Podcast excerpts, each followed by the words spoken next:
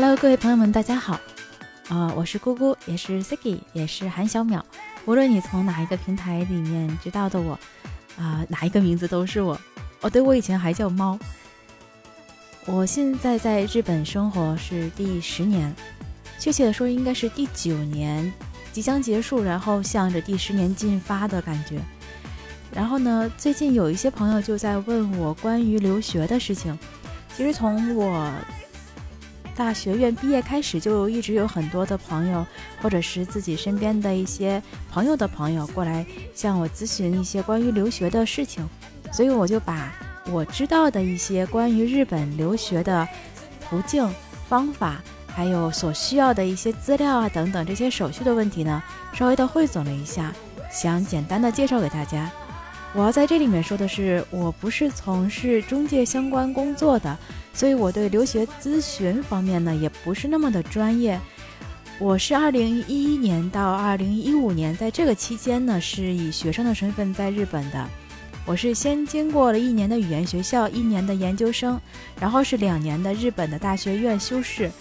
这个大学院修士呢，就是日本的正式的研究生的意思，相当于我们国内的硕士。而这之前的一年研究生呢，它是一种可以理解成一个预备的一个状态吧。这个中间的研究生，在我之后的音频里面呢，我会统一说成研究生。就当我说研究生的时候呢，就代表的是日本的研究生是没有学位的这样的一种身份，但你是一个学生，你是可以拿到签证的这样的一个身份哈。然后，如果当我说到修士的时候呢，它代表着是我们国内的研究生的。这种身份，也就是说是硕士的这种身份哈，所以在之后的嗯我的音频里面也好，我的文章里面也好，涉及到这些内容的时候，请大家注意区分。那来日本的话，一般是有两种情况，一种是来日本读大学，一种呢是来日本读研究生，也就是读硕士，好吧？那这两种渠道呢，两种途径呢，肯定是面向不同人群的。那来日本读大学的呢，一般是来讲呢，是面向的是我们在国内学完了啊，读完了高中，拿到了高中的毕业证。如果你没有参加高考也没有关系，当然你如果参加了高考的话是更好啊。没有参加高考也没有关系，你有高中毕业证就可以。那什么样的人可以进日本的大学呢？也就是你已经结束了国内的高中生的学习，拿到了毕业证，或者是呢你想来日本重新读大学的。重新读大学也包括几种类型啊，包括比方说你原本在国内的这个专业也好，学校也好，不是很满意，然后想重新在日本考取一所不错的大学，这是一种；也就是你可能已经正在上大学了，那你可以选择从日本的大学从头开始读起，你也可以选择将你国内的情况呢带到日本来以后呢，看看学校的这个相关的规定是否可以编入。编入的意思就是你可以有你国内的。用你国内的学分呢，然后来抵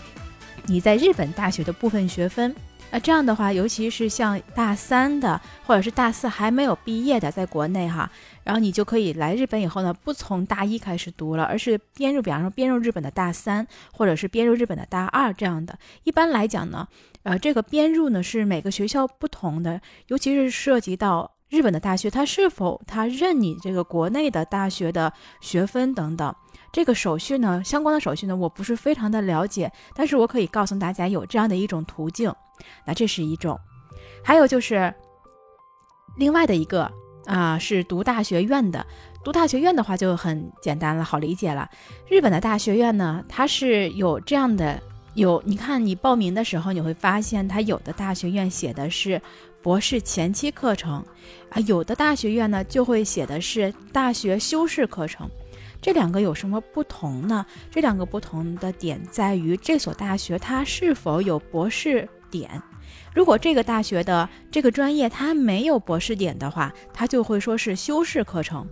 因为它没有博士课程。如果这个专业它有博士点的话呢，它就会说修士呢就是它的博士前期课程，然后博士呢就是它的博士后期课程。也就是说。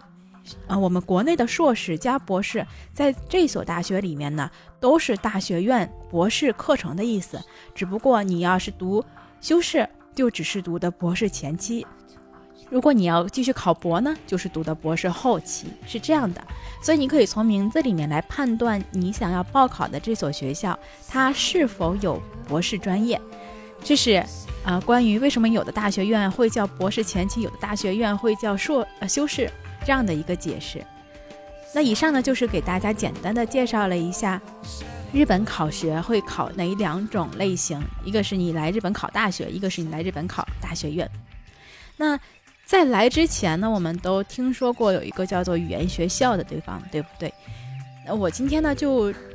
主要的给大家介绍一下语言学校是一个什么，是为什么样的人需要去语言学校，还有就是啊，怎样去语言学校？那我今天呢，主要会从啊，什么是语言学校，为什么选择语言学校，以及如何选这三方面的，给大家介绍一下我的经验，还有我所知道的内容。首先呢，介绍一下什么是语言学校。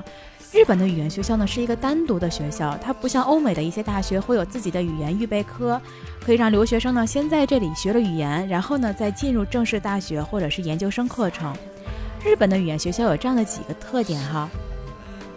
第一呢，就是申请的门槛比较低，就你在国内申请呢，只需要有 N 五的水平就可以了。啊，我二零一一年申请的时候，反正是这个样子的，N 五水平或者是 JTEST 考试的 E 和 F 就可以来申请。它对学历要求也比较低，高中毕业以上的都可以申请。考大学的话呢，需要经过这样的一个语言学校过渡。如果你要考研究生的话呢，也可以用语言学校来进行过渡。这个研究生呢，是代表的既是我刚才提到的啊日本的这个。预备生的意思的研究生也代表之后的大学院的预备生的意思啊，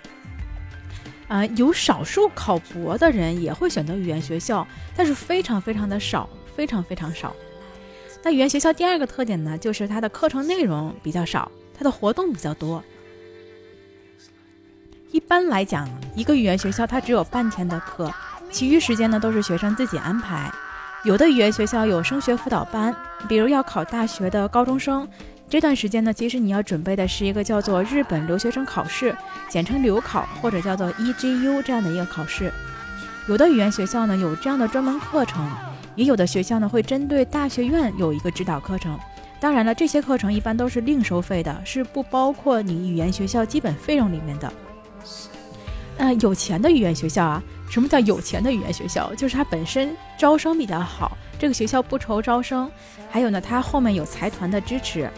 那这样的语言学校呢，会安排一些活动，比如说茶道课呀、滑道课呀等等一些兴趣课程，还有像什么北海道的 homestay 啊等等。当然这些呢，也是需要学生在交报名费的。不过啊，这个报名费绝对比外面的课程，就是一些其他的教室，什么茶道教室也好啊，要比那些要便宜非常的多。这就是学校它本身有这个资源。那第三个特点呢，就是它像一个学前班的感觉。呃，比较负责的语言学校呢，它会把留学期间的一些注意事项给学生交代清楚。比如你要在日本参加国民保险，你的签证呢会因为你的升学或就职有怎样的变动。像我刚进入语言学校的时候呢，我们的学校会有一个简单的这样的一个相当于培训或者是教育的这样一个小课，会告诉你，比如说你以后就职了，你以后就职以后，啊，你要是就完职以后呢，你的签证会从学留学转成这个就劳签，转完了之后，比方说你跳槽了，你想跟这一家公司说拜拜，你辞职了。你辞职了以后，你的签证呢，其实只有六个月的有效时间，就是你在这六个月之内，你必须要再找到另外一家公司给你把签证挂回来。不然的话呢，虽然你当时的签证，比方说你可能是拿的一个三年的一个签证啊，因为我们就职的话是三到五年的这样一个签证。如果你拿到是一个三年签证，你现在刚刚工作第一年，然后你辞职了，这个时候不是说你还有两年签证，而是你还有六个月的签证，你必须要在六个月之内找到下一家公司，你的这个签证才算有效。不然的话，你会发现，你过了一段时间，你再去入管局申请的时候，你这个签证是有问题的。这一点也是在我进语言学校的时候，老师就已经有告诉我们。但是我会发现有一些同学是不知道这个事情的，所以找一家比较靠谱的语言学校还是相当重要的。还有呢，就是语言学校的一些老师和前辈，他会给你一些日本生活的小知识，比方说他会告诉你哪些二手市场在学校附近你可以去呀，包括超市几点打折呀，等等等等。那下一个问题呢，就是为什么我们要选择语言学校？啊，这个可能是大多同学都会想要了解的一个问题。首先，第一个就是我们有一个签证需要。如果你是高中生，想考日本的大学，你需要在报名参加大学入学考试之前有这个留考成绩。而留考就是刚才说的 EJU 考试，它只在日本和香港有考场，所以呢，很多学生会选择先来日本语言学校拿一个留学签证，然后在这段时间呢准备他的留考考试。同样呢，想考日本大学院，也就是刚才说的修士的同学，他也需要有一个过渡期。那语言学校呢，就会给留学生这个留学签证，你就可以名正言顺的入境，然后呢，在日本来进行你的备考。这是第一个。第二个。呃，为什么要选择语言学校的理由呢？就是想学语言。这个原因呢不难理解，尤其是文科类的同学，如果想到日本来读研的话，起码需要 N 一的水平。然后有的教授呢，一开始面谈的时候就会说他需要 N 一证明。如果你是理科生的话呢，基本上 N 二就可以。所以一些还没有达标的小伙伴呢，就会选择语言学校，先读一阵语言学校。但其实呢，如果你大学毕业，然后你的专业过硬，你有一定的英语水平，尤其是理工科，你即便日语是 N 三到 N 五，你还是可以直接去尝试申请研究生的，就是我们说的大学院的这个旁听生。因为语言学校不一定能让你的语言有多大的提高，那这一点以后我们有机会呢再继续说。第三个原因呢，就是用来过渡加熟悉环境，比如你在国内毕业以后，你想第一时间就来日本熟悉环境。你就可以利用语言学校的时间，而且呢，你还可以在这段时间里面去思考，究竟之后你的硕士阶段你想研究的方向是什么。你也可以用这段时间呢来考察一下日本的大学学校情况，以及呢利用语言学校期间呢来赚一点学费，就是打工嘛，赚点生活费。那么先读语言学校呢，是一个对于上述的这些同学来讲呢，就是一个很好的选择了。语言学校一般呢是半天课程，这样你就很有你就。这样的话呢，你就有很多自己的时间啊，你可以选择打工、备战能力考，啊，旅旅游啊，研究一下大学的情况，跑一跑心仪教授的研究室等等。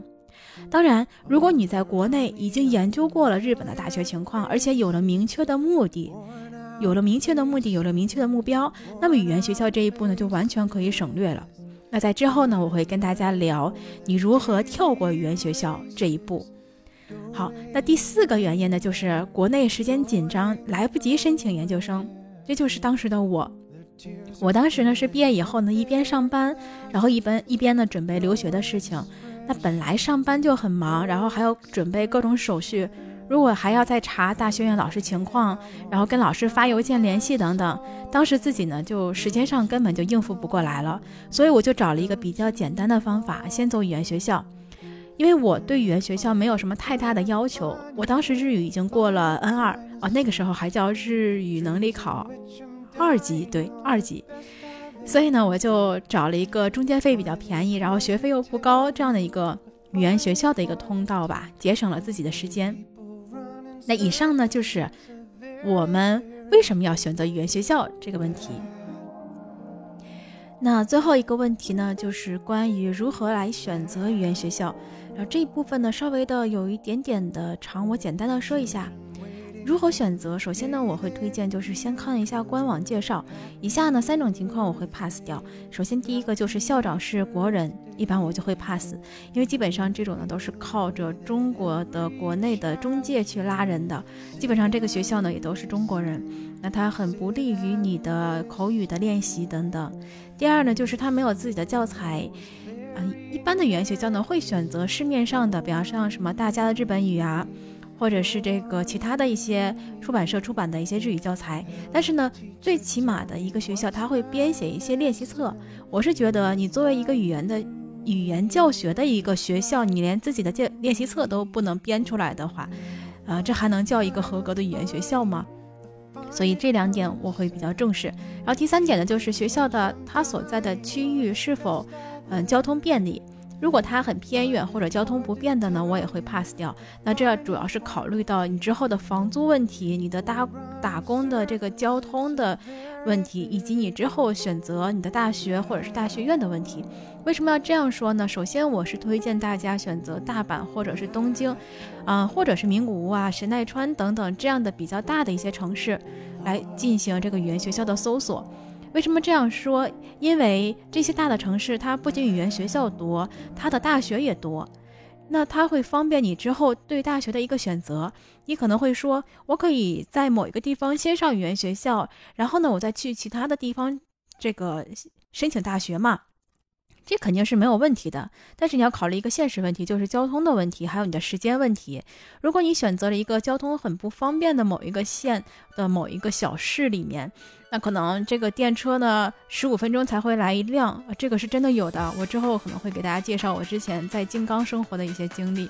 那这样的话呢，你想去大的城市里面去找学校，你还需要考虑到你的交通，你要坐新干线，新干线很贵，你可能会选择坐大巴。可能会做夜发，你还可能会在当地呢需要住宿等等这些问题。那你见一个老师，你去一趟不一定就能成功，对吧？你可能还要再去第二趟，也可能呢你还要去其他的学校。那这些交通的，嗯，相关的这些差旅费啊等等，你都要包括在你之之后的成本里。所以呢，大家选择一个比较偏向于市中心或者是呃大城市这样的一个地方呢，会有利于你之后的升学问题。那如果你找到了你的心仪学校，你就可以去搜一下，去网上去搜，